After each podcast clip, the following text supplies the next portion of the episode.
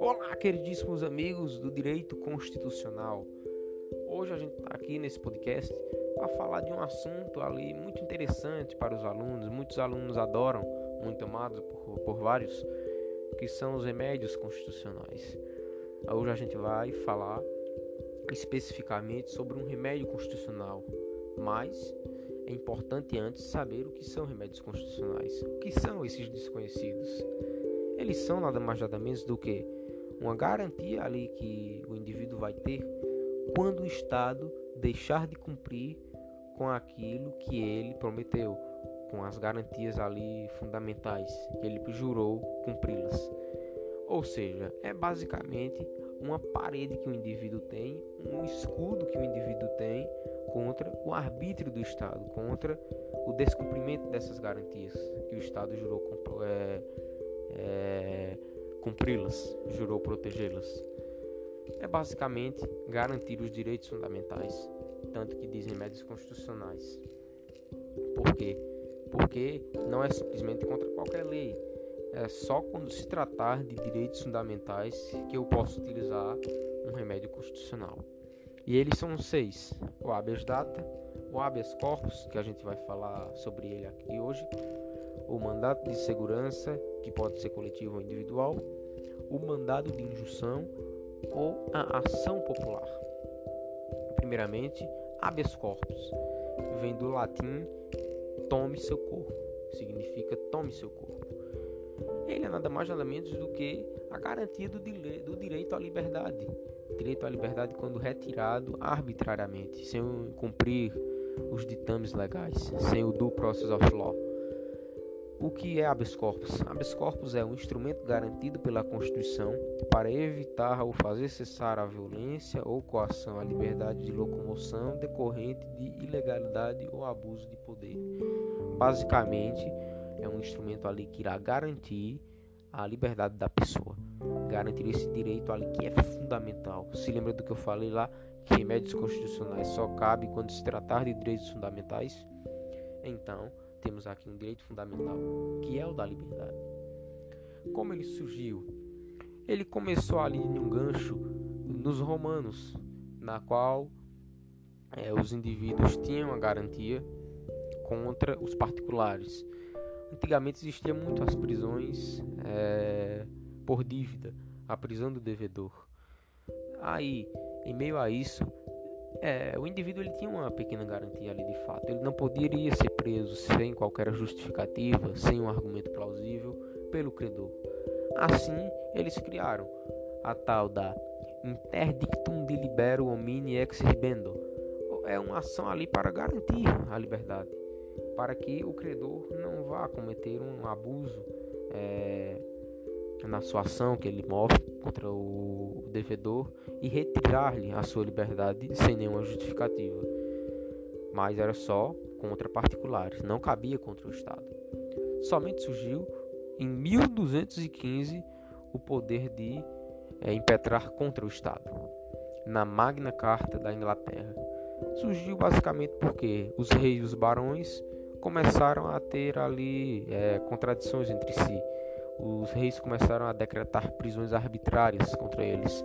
Assim, eles fizeram movimentos entre o clero, a nobreza, para que fosse instituído um instrumento para garantir a liberdade do cidadão, que não fosse retirada essa liberdade sem nenhum argumento plausível. Basicamente isto mas ele não passou a ser respeitado de primeiro plano. Ele só foi respeitado e regulamentado em 1816, quando ali se ajustou as coisas e de fato ele começou a ser cumprido. No Brasil, ele surgiu em 1832 no Código de Processo Criminal Imperial e na República ele surgiu em 1991 na Constituição Republicana e ali ele foi transformado de fato em direito, em garantia fundamental. É importante frisar que o habeas corpus ele não é ali uma ação rebuscada, uma ação que exige muita formalidade. É uma ação informal, um instrumento informal, fora dos padrões judiciais. Por quê? porque é uma ação ali importantíssima que irá garantir a liberdade do indivíduo. Por isso não precisa de meras formalidades. Tanto que já teve pessoas que impetraram habeas corpus em sacolas de pão, em papéis rasgados, simplesmente porque por causa da importância dessa ação. Não exige grandes formalidades. Habeas corpus há dois tipos: o preventivo e o posterior. O preventivo é basicamente antes da repressão, é quando o indivíduo sente-se ameaçado do seu direito de liberdade. Assim, ele pode entrar com esse habeas corpus preventivo antes da repressão. E o posterior é depois da repressão. É quando de fato o indivíduo sofre a repressão arbitrária e ele impetra o habeas corpus, ou seja, preventivo anterior à repressão e posterior posterior à repressão há os dois polos né, nessa figura, nessa ação: o polo ativo e o polo passivo. O polo ativo é o impetrante e o paciente, enquanto o polo passivo é o juiz, o julgador, aquele que recebe é, a peça do habeas corpus. E o impetrante ele pode ser tanto o impetrante quanto o paciente ao mesmo tempo, ou pode ser as duas figuras separadas, porque o impetrante é aquele que impetra, é aquele que chama o poder judiciário que pede socorro à, autoridade estatal superior para que ele corrija é, essa distorção no seu direito à liberdade. E o paciente é aquele que sofreu a repressão. Basicamente isto. O polo passivo, o juiz superior, sempre será um juiz ou uma autoridade estatal acima daquela que proferiu é, a decisão arbitrária, sempre. Se for um juiz de primeiro grau, quem irá julgar é o Tribunal de Justiça. Se for o Tribunal de Justiça, quem irá julgar é o Superior Tribunal de Justiça. É, é também importante frisar onde encontramos essas figuras nos institutos legais. O habeas corpus na Constituição está no inciso 68 do artigo 5 na qual diz conceder-se habeas corpus sempre que alguém sofrer ou se achar ameaçado de sofrer violência ou coação em sua liberdade de locomoção por ilegalidade ou abuso de poder. No Código de Processo Penal, está lá no artigo 647, na qual diz basicamente o que a Constituição diz. Agora, as ressalvas é, à regra do habeas corpus, que são a súmula 693 do STF, 694 e 695. 693 é em relação à pena de multa ele disse que não cabe habeas corpus contra decisão condenatória à pena de multa ou relativa a processo em curso por infração penal a que a pena pecuniária seja a única combinada. Ou seja, é algo lógico. Não cabe habeas corpus quando se tratar de pena de multa, só quando for ameaça à liberdade de locomoção.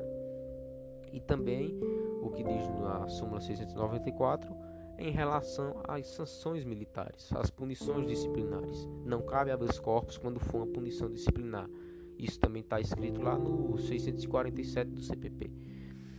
É, e outra, a última ressalva, é em relação à extinção da pena. Quando a pena foi extinta, não cabe mais habeas corpus, porque já foi extinta a pena privativa de liberdade.